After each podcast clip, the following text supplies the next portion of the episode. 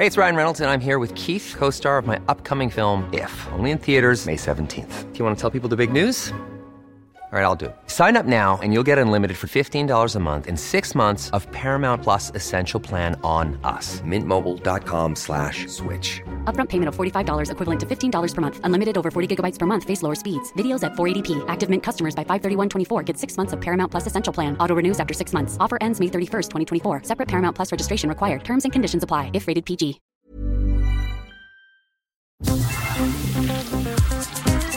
Eilmeldung.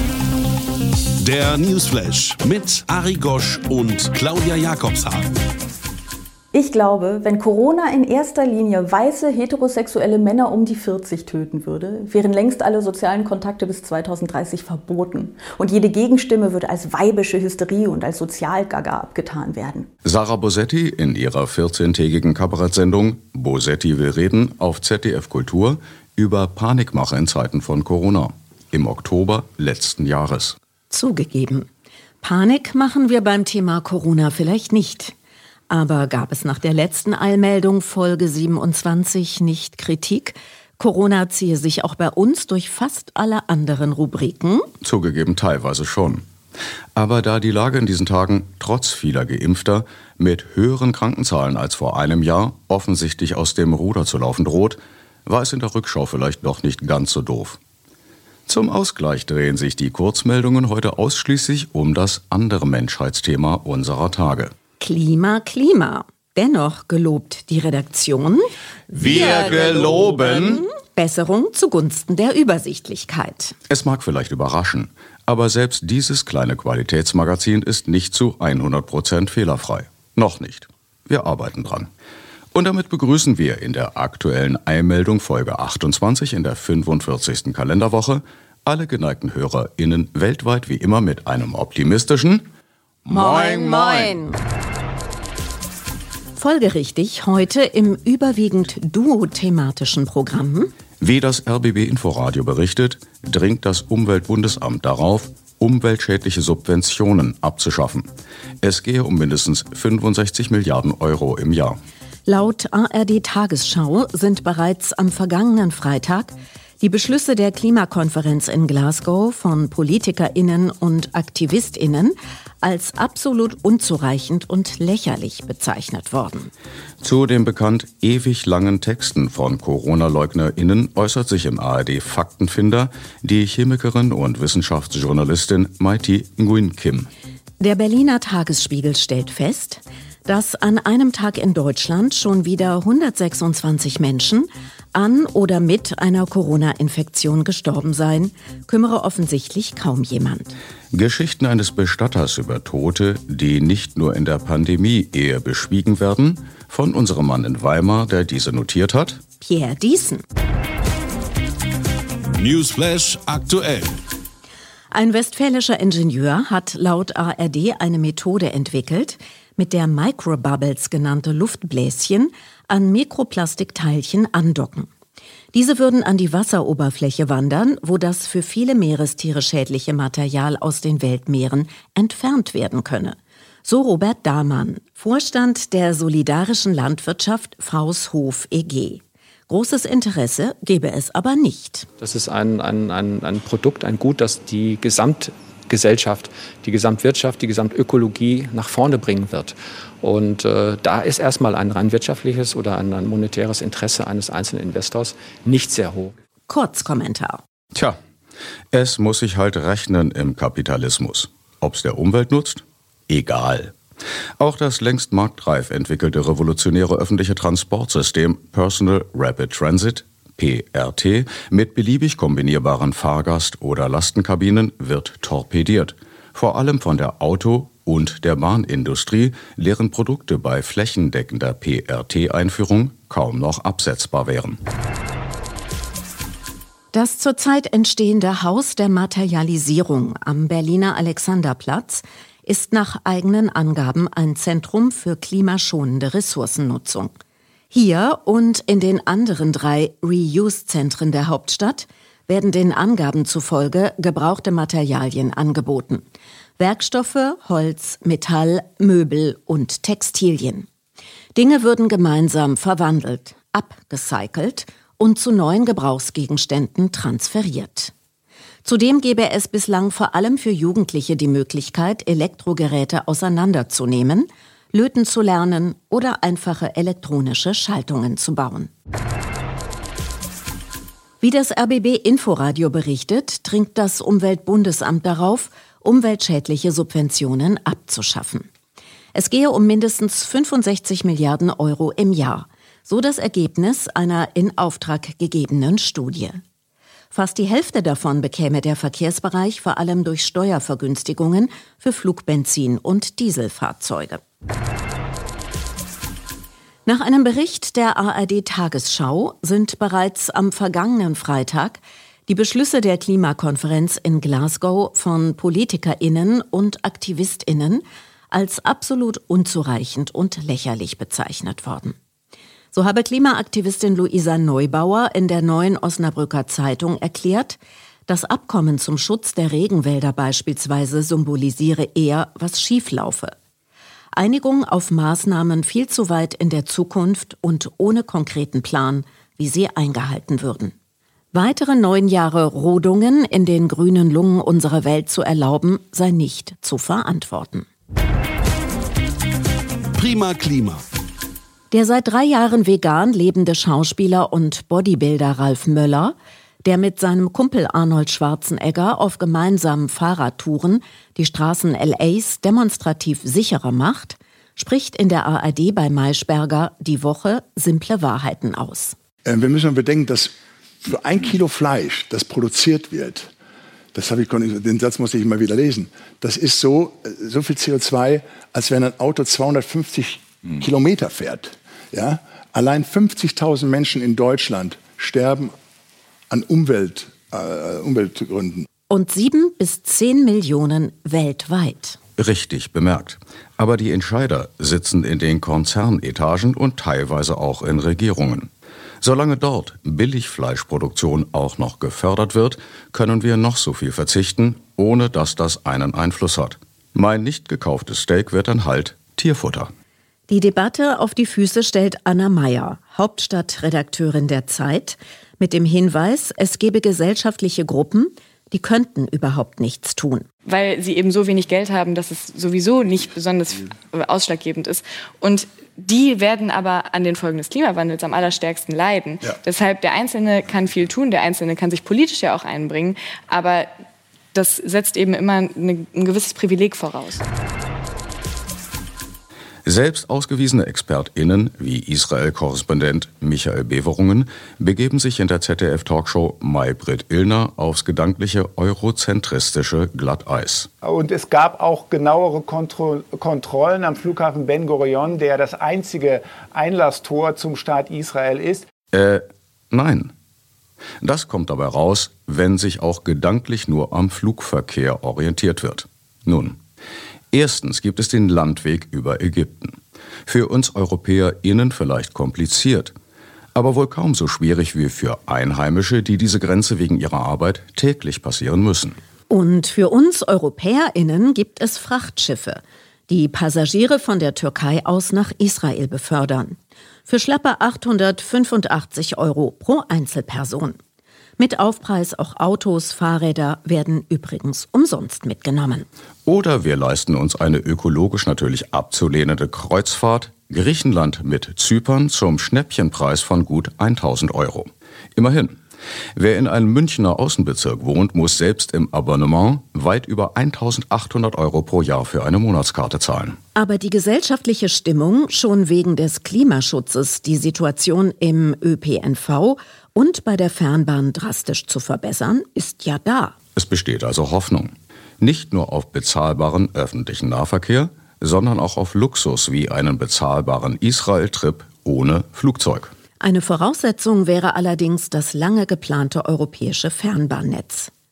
Dessen Ausbau stockt vor allem wegen krasser Unterfinanzierung der Deutschen Bahn und wegen der maroden und dennoch immer weniger werdenden Gleisanlagen. Trotz des Vorhabens der Bundesregierung, so die ARD Tagesschau, die Zahl der Fahrgäste bis 2030 zu verdoppeln, seien bis 2020 immer mehr Bahngleise abgebaut worden, bei weiter wachsendem Straßennetz.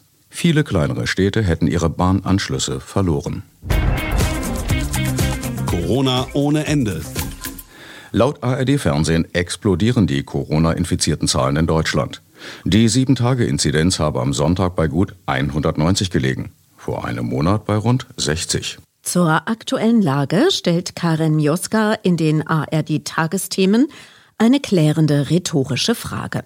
Jens Spahn fordert jetzt verpflichtende Tests in Alten- und Pflegeheimen. Warum gibt es die nicht schon längst? Der neue nordrhein-westfälische Ministerpräsident Wüst von der Verliererpartei CDU lenkt ab mit Empörung. Kann ja nicht sein und das sei ein Fehler wie am Anfang der Pandemie, um diese peinliche Frage nicht beantworten zu müssen. Naheliegende Antwort, auf die Wüst nicht kommt oder nicht kommen darf? It's the money, stupid. Deshalb wurden auch mitten in der Pandemie Intensivbetten abgebaut. Zudem nehmen die BewohnerInnen von Alten- und Pflegeheimen aus naheliegenden Gründen seltener an Bundestagswahlen teil als die Durchschnittsbevölkerung. Nicht zu vergessen, die Union hat die massive Intensivbettenzahlkürzung und die Behandlung der Pflegenden wie Dreck zumindest mit zu verantworten.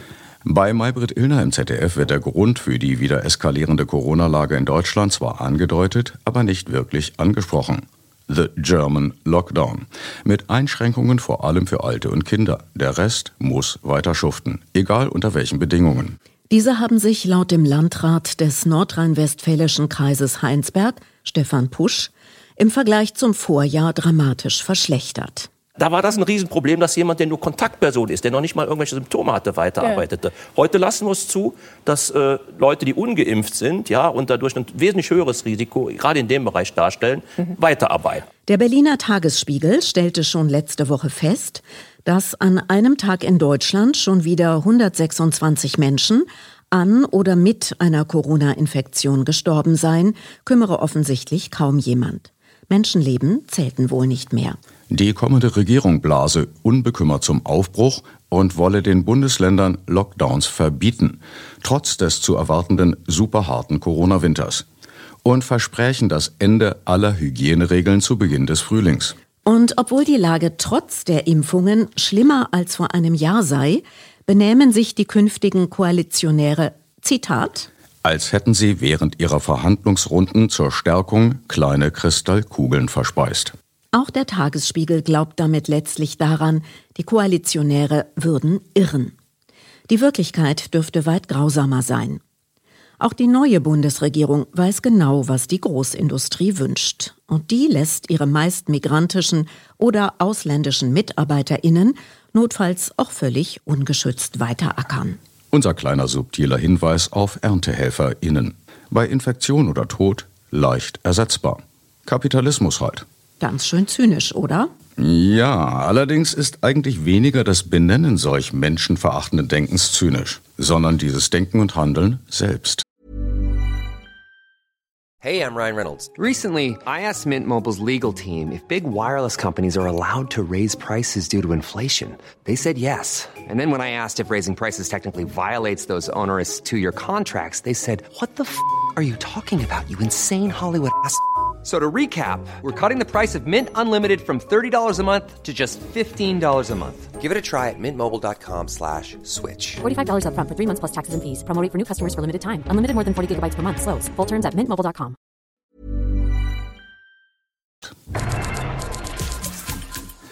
Das ansonsten zu Recht für knallharte und gut recherchierte Reportagen viel gelobte Y-Kollektiv lässt im ARD-Fernsehen bei der Untersuchung der Motive von ImpfgegnerInnen leider deren Fantasie von einem angeblichen HIV-Impfstoff einfach mal so stehen und versteigt sich zu einer gewagten und extrem staatsgläubigen Aussage. Es sind nicht Arzneifirmen, die die Wahrheit manipulieren, sondern Impfgegner. Ich mach mir die Welt, wie die, wie die, wie sie mir gefällt. Abgesehen davon, dass hier die SchwurblerInnen unter den Tisch fallen, der Glaube an ehrliche Pharmafirmen ist ja auch mehr als naiv, liebes Y-Kollektiv. Zu den bekannt ewig langen Texten von ImpfgegnerInnen und CoronaleugnerInnen äußert sich im ARD-Faktenfinder die Chemikerin und Wissenschaftsjournalistin Mighty Nguyen Kim. Die Desinformationslage sei deshalb immer schlimmer geworden, weil die Verschwörungserzählungen, gerade die wissenschaftlichen, teilweise so detailreich sind und immer mal wieder auch total in die Tiefe gehen mit pseudowissenschaftlichen Zusammenhängen, wo immer ein Teil davon stimmt, aber völlig falsch eingeordnet ist, sodass man als Laie eigentlich gar keine Chance hat. Über den Tellerrand. Senator Joe Manchin aus dem US-Bundesstaat West Virginia ist ein wahrer Albtraum für US-Präsident Joe Biden und vermutlich auch für die restliche Welt. Schreibt die Wochenzeitung Jungle World. Der konservative Demokrat habe zumindest indirekt viel zum kläglichen Ende des G20-Gipfels beigetragen. Mit seinem Clean Electricity Performance Program habe Präsident Biden Unternehmen dazu bewegen wollen, auf fossile Energieträger zu verzichten. Schneller Umstieg auf erneuerbare Energie würde belohnt. Bei Zögern hätten hohe Geldbußen gedroht. Bis 2030 sollten 80 Prozent der Elektrizität durch erneuerbare Energie gewonnen und die CO2-Emissionen um die Hälfte reduziert werden. Senator Manchin, der mit Spenden aus der fossilen Brennstoffindustrie geradezu hofiert werde, wolle das Programm folgerichtig ablehnen also das Kernstück des Pakets zur Umstellung der Energieproduktion und Versorgung in Höhe von 150 Milliarden Dollar. Konsequenz sei, dass Biden, statt effektiven Druck mit Strafzahlungen auszuüben, nun von Steuererleichterungen für Solaranlagen spreche, so die Jungle World. Sport. Der Berliner Tagesspiegel berichtet. Zitat. Elf Jahre hat es gedauert, bis Kyle Beach eine Entschuldigung von dem Club bekam, bei dem er nach seiner Aussage die schlimmste Zeit seines Lebens erfahren hat. Seine Anschuldigung wegen sexuellen Missbrauchs durch einen Assistenztrainer stand seit 2010 im Raum. Nun klagt der kanadische Eishockey-Profi nicht mehr anonym, sondern mit seinem Namen.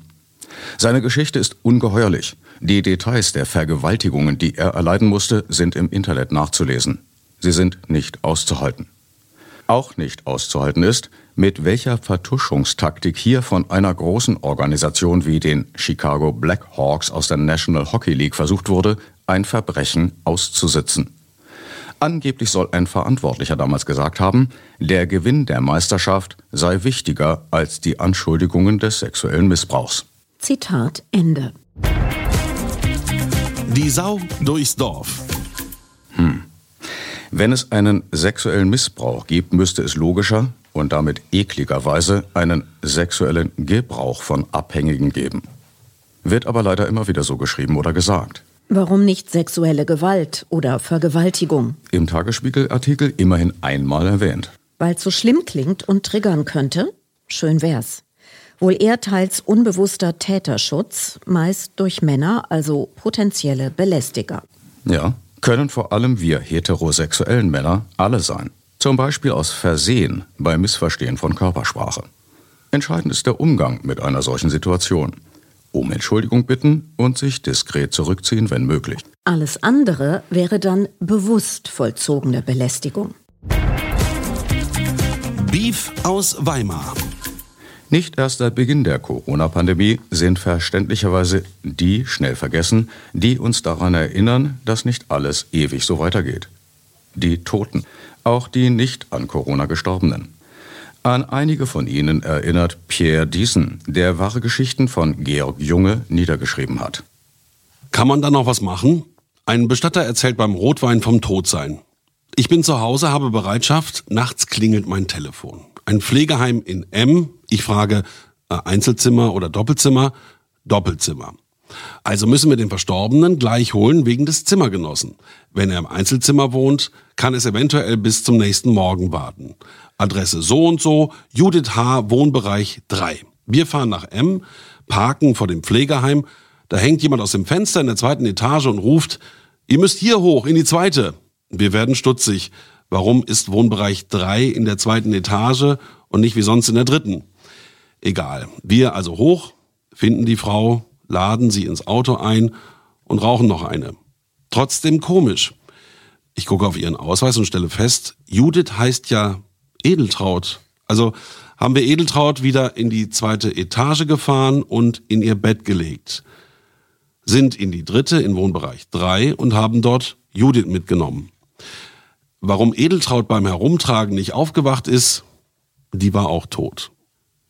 Wir werden zu einer älteren Frau gerufen, Hausabholung. Ihr Mann hatte noch die Einkäufe hochgetragen, ist dann im Wohnzimmer zusammengebrochen und schlug sich den Kopf an der Tischkante auf. Wir gehen mit der Witwe in die Küche, um alles abzusprechen. Wir würden ihn dann mit der Trage transportieren, weil es im Sarg nicht geht, wegen Arbeitsschutz und Pietät. Versuche mal jemanden, der nicht angeschnallt ist, in einem Sarg hochkant die Treppe herunterzutragen.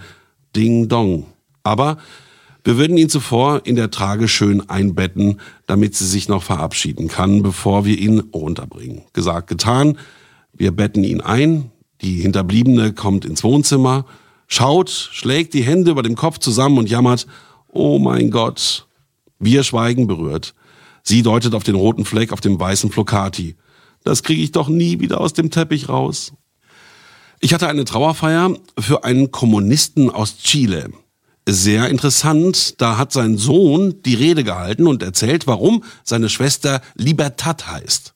Vater und Mutter waren gleich nach der Revolution für eine Zeit nach Kuba gegangen, um beim Aufbau des neuen Bildungssystems zu helfen. Sie lernten bestimmte Leute kennen und haben mit denen viel in der Küche gesessen und gesoffen. Und seine Schwester hieß Libertad, weil ein Fiedel bei so einer Sitzung in der Küche den Namen vorgeschlagen hat und ein Che ihn großartig fand. Jemand hat mal seinen Bruder verbrennen lassen. Erst nach der Kremierung der Leiche im Sarg meldete sich der Rest der Familie bei ihm und wollte eine Erdbestattung, weil katholisch. Kann man da noch was machen, fragte er uns. Schon. Wir können die Urne in einen neuen Sarg legen und beisetzen. Er war einverstanden, musste halt zwei Särge bezahlen. Manchmal liegt einer länger, bevor es jemand mitbekommt. Dann gibt es entsprechend Parasitenbefall, Fliegenmaden. Je nach Stadion fliegen die Viecher auch mal ein bisschen durch den Raum. Wir kommen wohin, um einen abzuholen, gehen rein mit dem Typen von der Kripo. Da setzt sich eine Fliege auf die Unterlippe des Polizisten und meinem Kollegen rutscht raus, ich will nicht wissen, wo die Fliege vorher gesessen hat. Darauf rennt der Bulle zum Balkon und kotzt im Strahl über die Brüstung. Nein, gesoffen wird nicht bei uns, also nicht bei der Arbeit. Ganz früher vielleicht. In A war eine Trauerfeier vorbei und der Friedhofshoshi ging in seinem fleckigen grauen Kittel in die Halle, nahm die Urne auf und lief zum Grab. Er voran, die Angehörigen hinterher. Der Weg war lang und der Typ hatte schon einige Biere gehabt und die wollten raus. Also blieb er stehen, stellte die Urne ab, ging nach rechts vor einem Baum, holte ihn raus, pullerte, schüttelt ab, nahm die Urne wieder auf und führte die Prozession weiter an. Hat ein älterer Kollege erzählt. Das machen wir heute nicht mehr so. Heute Vertretungsweise gelesen von Fabian Mayer. Alle Namen geändert außer Libertad, Fidel und Che. Danke sehr, Fabian und Pierre. Das Wetter wird wie immer nicht so niederschlagsreich wie angekündigt. Ansonsten empfehlen wir den norwegischen staatlichen Wetterdienst yr.no. Abschließend zum Verkehr. Nicht vergessen, Sie stehen nicht im Stau. Sie sind der Stau. Im Übrigen sind wir der Meinung, dass Fahrräder auf die linke Straßenseite gehören.